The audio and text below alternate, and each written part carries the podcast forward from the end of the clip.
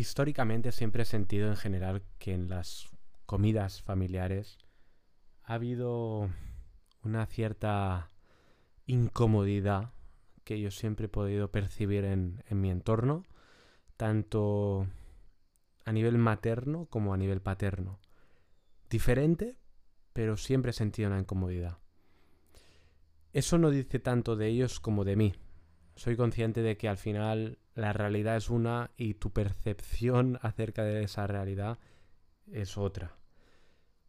Pero también es verdad que, quizá por resonancias, quién sabe, pues muchos amigos de mí, muchos amigos míos, muchas amigas mías, no sé por qué, pero suelen hablarme de que también lo suelen pasar mal o se sienten incómodos o incómodas en esas comidas navideñas, en, esas, en esos desmadres familiares, de que todo el mundo pone esa sonrisa y trae un regalo, y luego ves a los tíos que se abrazan, ¿no? Luego siempre suele haber el patriarca ahí a, a un lado, o el matriarcado, porque hay familias que son matriarcados, donde son las madres las que mandan realmente, eso dependiendo de cada, de cada familia, ¿no? Pero en general, pocas veces me he encontrado familias que,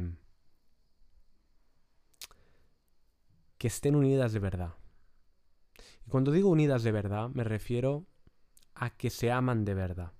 Para mí la definición de amor es procurar la libertad del otro aunque no te incluya. Yo he tenido una auténtica odisea de problemas en mi vida, de conflictos en mi vida, por porque muchas veces no han entendido o yo no me he sabido explicar de que quizá en ese momento, en ese instante, en ese lugar, pues yo simplemente no quería asistir, ¿no? Y ha habido muchos dramas en mi familia porque pues yo no he querido ir a lugares donde se supone que uno debe de ir porque es miembro de esa familia. He tomado muchas decisiones que han sido criticadas, cuestionadas, juzgadas, incluso yo diría, por ejemplo con el libro, ¿no? Pues sentí mucha incomodidad eh, porque era consciente de que ahí iban a salir al menos eh, pues ciertas personas que están muy cerca en mi vida, ¿no? Muchas veces las personas que supuestamente más nos aman son curiosamente las que más nos detienen, las que más nos frenan, porque tienen una idea de cómo realmente somos. Pero en realidad es mentira esa idea, esa idea es un constructo mental que ellos han ido creando a partir del hábito, a partir de nuestras conductas pues, pues desde que somos bien pequeños, ¿no? Y por un lado podríamos decir que nos conocen muy bien, pero por otro lado también podríamos decir que no nos conocen demasiado bien, ¿no? Lo típico que se dice, ¿no? Que lo más importante es la familia. Esta frase yo la he escuchado innumerables veces.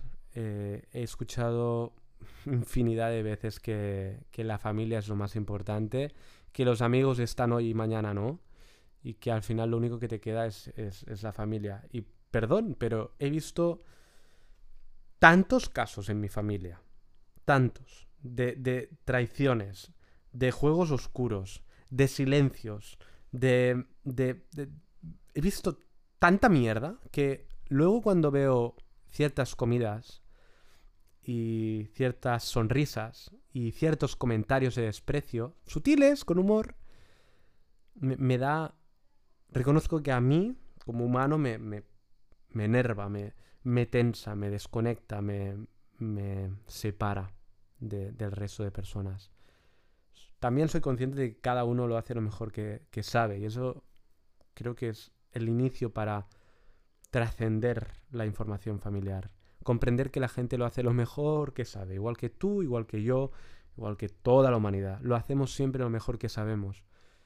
Pero joder, eh, también también reconozco que, ha habido muchos momentos en los que me he sentido absolutamente separado y alejado y, rechazado por, por, ser como soy, por pensar como pienso, por sentir lo que siento.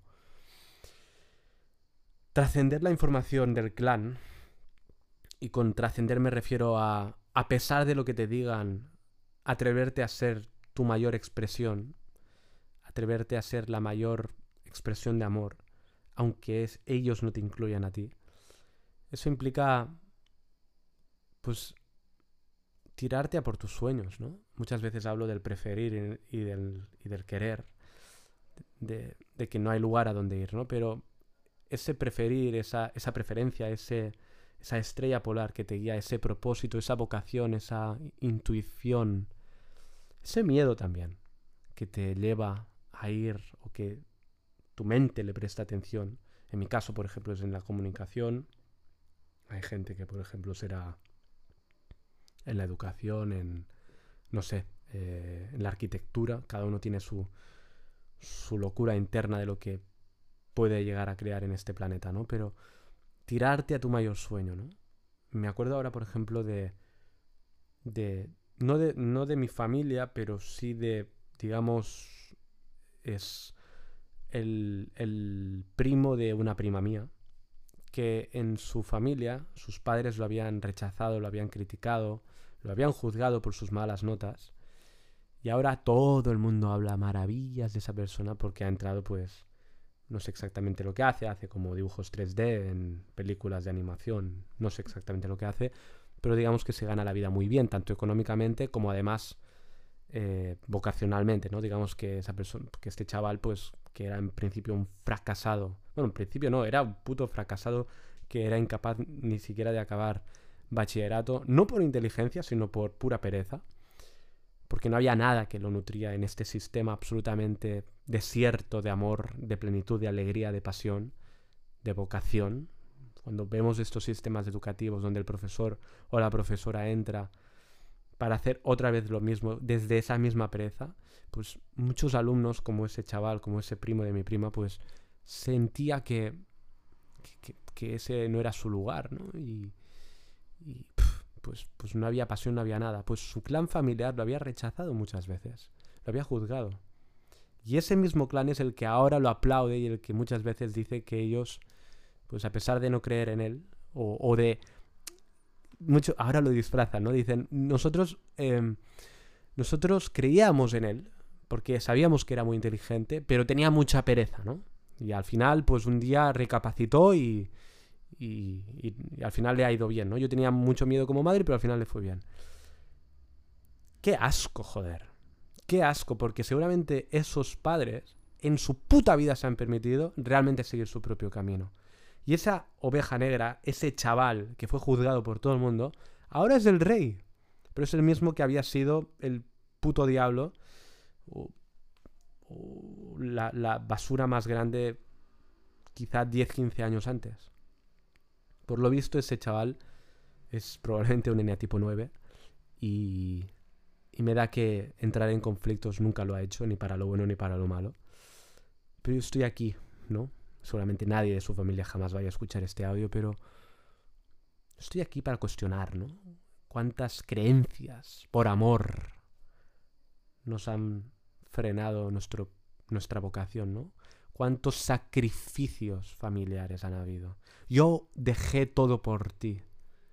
Pues, pues, pues, papá, mamá, que no son, en este caso no son mi caso, pero, pero he visto muchos amigos, ¿no? Que sus padres les han dicho, por ti lo dejé todo y ahora qué, ¿no? ¿Qué me devuelves? Pues perdona, no te tengo que devolver nada. No te tengo que devolver nada. La puta culpa siempre hay presente tener que devolver lo que yo he hecho por ti. Pues mejor haber hecho tu vida, haberte amado por completo y desde ahí haber tenido un hijo, en vez de creer que el hijo es tu felicidad, en vez de proyectar tus miedos y tus sueños en esa, en esa hija o en ese hijo. No sé. Pero al final, tú que me estás escuchando, eres la única persona que puede trascender todo eso. Mi propósito es comunicar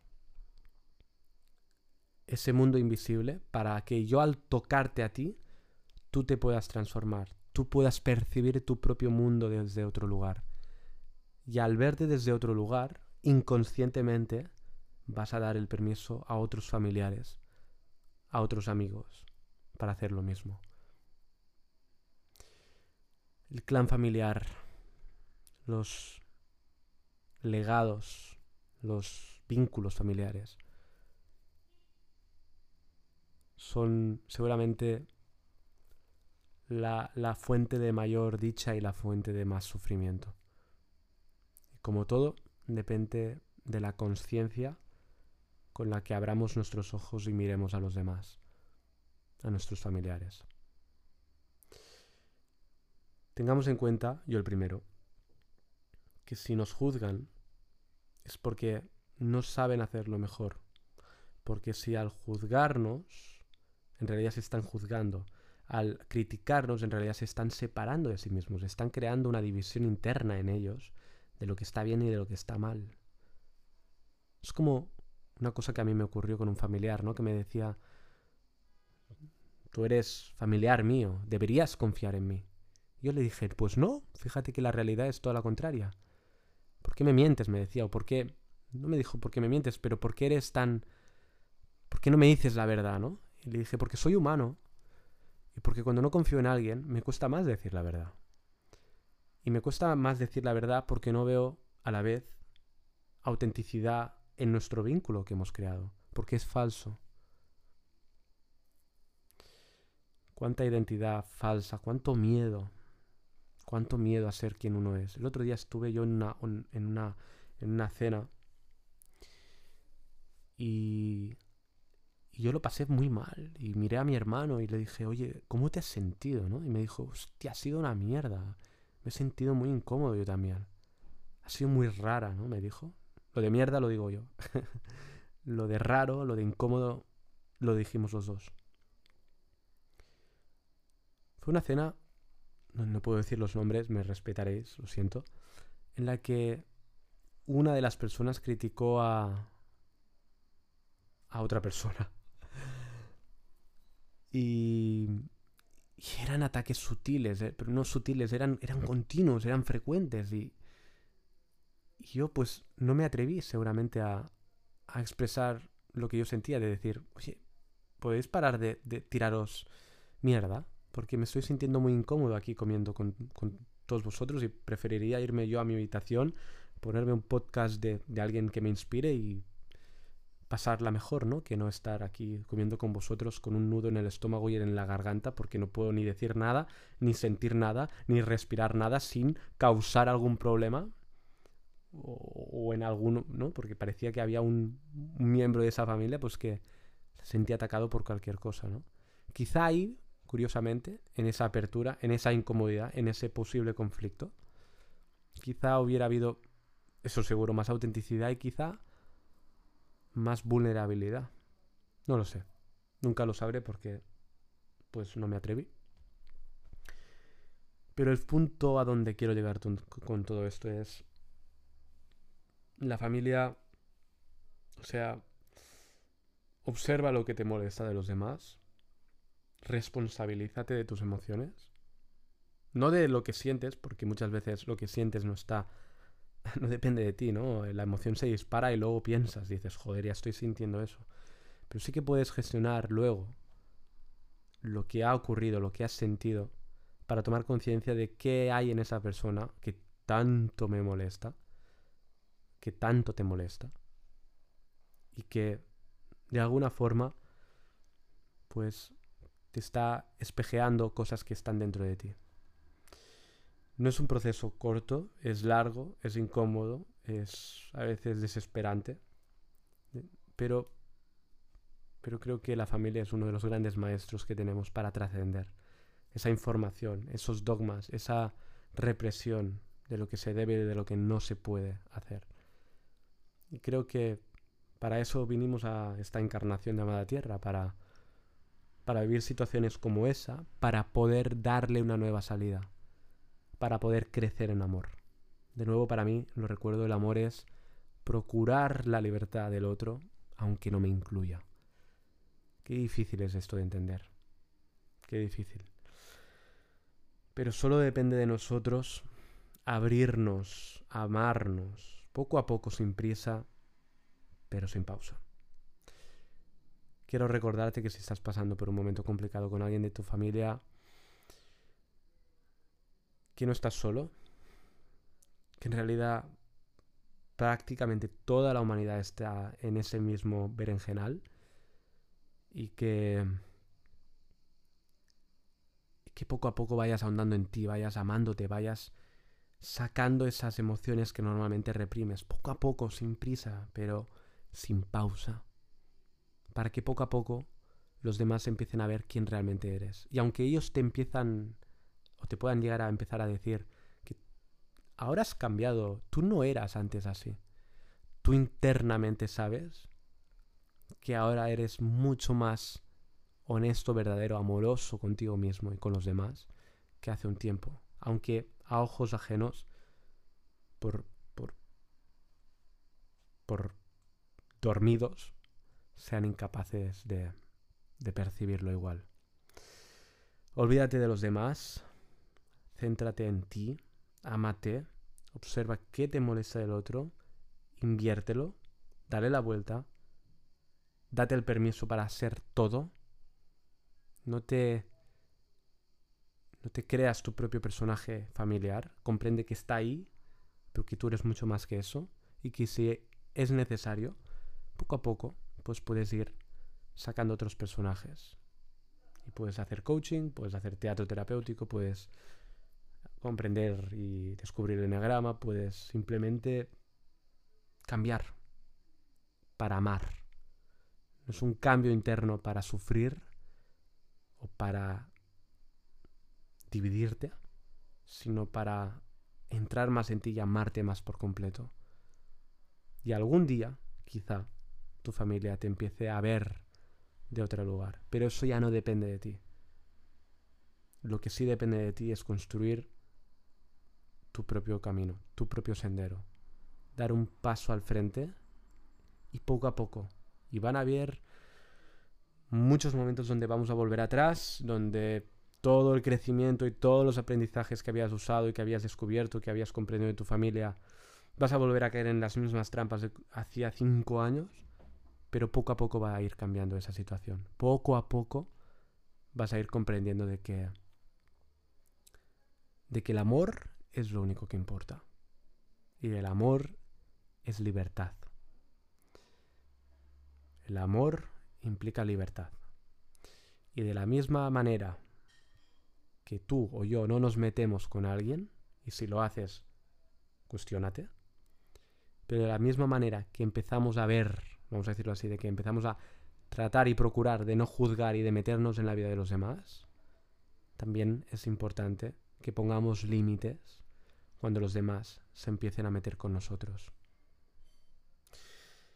Creo que esta es la filosofada más real que he hecho de estas 17, 17 que llevo y espero que, que te pueda servir. Te quiero aunque no te conozca. Te amo, te procuro y por eso hago lo que hago. Adiós.